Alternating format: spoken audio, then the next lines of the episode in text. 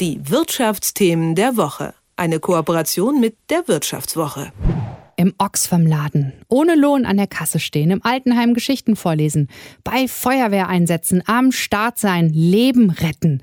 28,8 Millionen Menschen ab 14 Jahren bei uns in Deutschland gehen einer ehrenamtlichen Tätigkeit nach. Ja, und das dann als Nebenjob macht sich gut im Herzen und natürlich auch im Lebenslauf. Und die Frage ist, wie lässt sich das Ehrenamt mit dem Brotjob vereinbaren? Halten Ehrenämtler also den Betrieb auf oder sind sie die besseren Angestellten?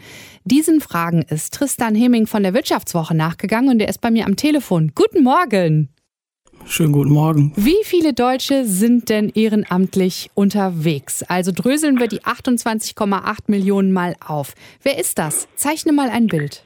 Also das sind ähm, diese 28,8 Millionen, das sind ja ungefähr knapp unter 40 Prozent der deutschen Bevölkerung über 14 Jahren, also fast schon, also jeder zweieinhalbte ist ehrenamtlich tätig. Und die ähm, verteilen sich relativ regelmäßig über die Altersgruppen. Ähm, da gibt's stärkere, stärkere Ausschläge sozusagen bei den jüngeren Leuten, die 30 bis 49-Jährigen ähm, liegen bei fast 45 Prozent, die jüngeren von 14 bis 29 auch noch bei 42 ähm, und die ältere Altersgruppe von 65 plus, die sind ein bisschen äh, zahlenmäßig etwas geringer unterwegs mit etwas über 31 Prozent, aber haben in den letzten 20 Jahren am stärksten zugelegt. Also das Engagement wird da immer mehr, gerade bei den älteren Leuten auch. Das ist relativ gleich verteilt auf Männer und Frauen und etwas stärker äh, sind die höher gebildeten äh, Menschen ehrenamtlich tätig, allerdings auch nicht in einem Umfang, dass man sagen würde, das ist jetzt irgendwie eine Bildungsbürgersache. Oder du hast so. dich ja mit diesem Thema ausgiebig beschäftigt, recherchiert.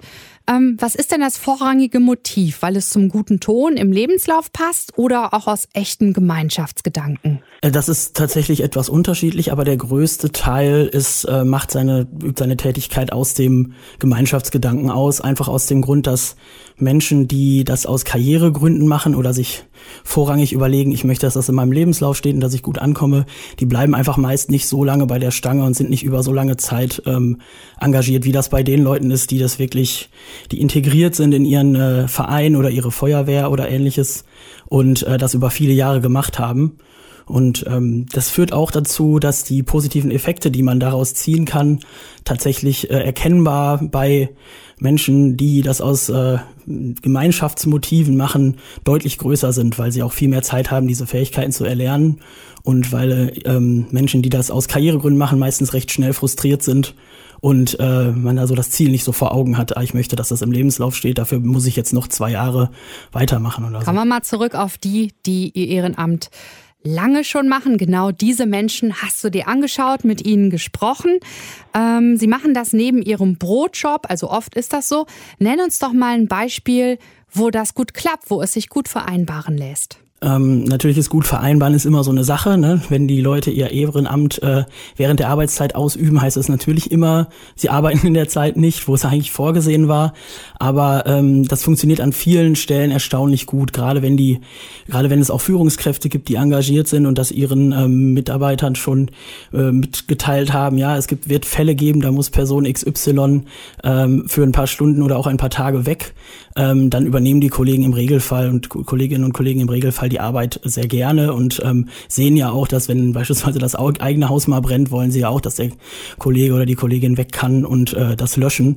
Ein Fall äh, beispielsweise, wo das erstaunlich gut geklappt hat, ist ähm, eine, eine Dame, Frau Susanne Harder vom, äh, vom Fürs Museum, die da Vorstandsreferentin ist, die ähm, den Einsatzbefehl äh, oder den, äh, die, die, die Weisung nach äh, Ahrweiler zu fahren mit dem THW ähm, bekommen hat, samstags irgendwie und dann ihrem Chef Bescheid sagte, der direkt vorher zwei äh, Wochen im Urlaub war, dem sie eigentlich alle Themen übergeben musste und so weiter und der natürlich ein bisschen mit den Zähnen geknirscht hat, weil es einen äh, Aufwand bedeutet und weil es natürlich einfach auch unangenehm ist, das dann ähm, umsetzen zu müssen, der aber sofort sagte, natürlich, natürlich fährst du dahin und äh, kümmerst dich darum und bleibst, bleib dann da auch eine Weile und ähm, das ist halt einfach, ne, man, man merkt durchaus, es ist jetzt nicht so, dass niemand das wahrnimmt, dass es auch ein Problem ist, aber äh, die Bereitschaft, die Angestellten ziehen zu lassen, die ist sehr, sehr groß und auch ohne da irgendwie vorher noch rumzudiskutieren oder so. Also die Mehrheit der Unternehmen haben Verständnis dafür, dass ihre Mitarbeiter, Mitarbeiterinnen ähm, auch Nebenjobs haben, also ein Ehrenamt. Gibt es da vermehrt Wertschätzung oder kann es auch zu Problemen kommen? Also die Wertschätzung ist wirklich extrem groß, das muss man sagen. Also ich habe auch mit Arbeitsrechtlern gesprochen, die ähm, Angestellte äh, äh, vertreten gegenüber ihren Arbeitgebern und die sagen so richtig schlimme Fälle, wo versucht wurde, ähm, Arbeitnehmer von ihrem äh, ihrer ehrenamtlichen Tätigkeit abzuhalten, gab es äh, beinahe gar nicht. Also man ist sich da relativ einig, glaube ich, dass ohne diese äh, ehrenamtliche Infrastruktur viele Sachen einfach nicht gut laufen würden. Ähm, natürlich gibt's da dann manchmal einfach betriebliche Schwierigkeiten. Wenn ich jetzt eine Autowerkstatt habe mit sechs, sieben Angestellten, und ähm, von denen sind fünf bei verschiedenen, verschiedenen kleinen ehrenamtlichen Feuerwehren drumrum in den Dörfern ähm, engagiert. Und dann gibt's irgendwie innerhalb einer Woche drei oder vier Fälle, wo dann jeweils einer eine ganze Weile weg muss. Dann kann das eben auch einfach Schwierigkeiten mit Kunden geben, weil die Autos nicht fertig werden sozusagen. Und das gibt's natürlich in anderen äh, Wirtschaftszweigen genauso. Das bedeutet natürlich Probleme und äh, das sind natürlich Sachen, die dann der Arbeitgeber irgendwie geklärt kriegen muss. Aber da ja zum Beispiel äh, gerade in Katastrophen Hilfe und ähm, Bevölkerungsschutz auch, dass der, der Arbeitslohn dem Arbeitgeber ersetzt wird, also keine finanziellen Nachteile hat, ähm, wird das ganz gut angenommen. Also die, es gibt natürlich dann vielleicht Fälle von Leuten, die, weiß ich nicht, in Probezeit sind und dann sehr viele äh, Fälle fahren, wo man sich dann schon überlegt, hm, ist das so vereinbar?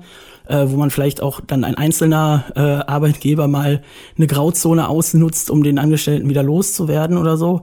Das sind aber tatsächlich Ausnahmefälle ähm, und im seltensten Fall liegt es dann nur daran, ähm, das lässt sich natürlich nicht ganz ausschließen, aber allgemein muss man sagen, dass sowohl kleinere, mittlere, größere Unternehmen ähm, da alle einigermaßen verständnisvoll sind. Und das, was du herausgefunden hast, das macht auf jeden Fall Mut. Gerade wenn ich zum Beispiel neu in den Beruf starte, also Anfänger bin und aber ein Ehrenamt habe, was mir am Herzen liegt, dann darf ich durchaus mit meinem Arbeitgeber, mit meiner Arbeitgeberin darüber offen sprechen. Ja, also das ist nicht so, dass dann gleich gesagt wird, oh Gott, irgendwie, das ist eine Person, die hier und da mal nicht da ist. Ja. Die Türen sind offen und ähm, das ist auch absolut zu empfehlen. Also ich habe auch mit äh, äh, Menschen gesprochen, die sich mit dem Personalwesen besser auskennen und ähm, die auch sagen, äh, das Wichtigste ist eigentlich darüber offen zu sprechen, weil im Lebenslauf macht es sich gut, da sollte man es hinschreiben. Arbeitgeber wissen, das sind meistens loyale Mitarbeiter, die lange bleiben, die belastbar sind und die auch äh, mal bereit sind, ein bisschen was nachzuarbeiten, wenn sie einen kurzen Einsatz hatten oder so. Ähm, und das sind alles positive Eigenschaften. Der Arbeitgeber weiß dann ja auch schon Bescheid, dass man dieses Ehrenamt ausübt. Und dann äh, sollte man da auch gleich äh, im, vielleicht nicht im Bewerbungsgespräch ganz konkret, aber gleich am Anfang offen äh, auf den Arbeitgeber zugehen und sagen, folgendes sind die Dinge, die passieren können, so viel Zeit bin ich vermutlich weg. Ähm, so wahrscheinlich ist das, ähm, wie kriegen wir das hin, dass in der Zeit meine Kollegen äh, nicht total unter meiner Arbeit zusätzlich untergehen? Äh, wie können wir das am, am entspanntesten regeln? Und dann ähm, kommen die Arbeitgeber relativ schnell auch einen Schritt auf einen zu und ähm, leben dann sozusagen von oben vor, dass das eine akzeptierte Sache ist. Also dass Arbeitgeber da wirklich von Anfang an extrem kritisch sind, das kommt sehr, sehr, sehr selten vor. Nebenjob Leben retten über ehrenamtliche Tätigkeiten hat äh, Tristan Heming von der Wirtschaftswoche recherchiert.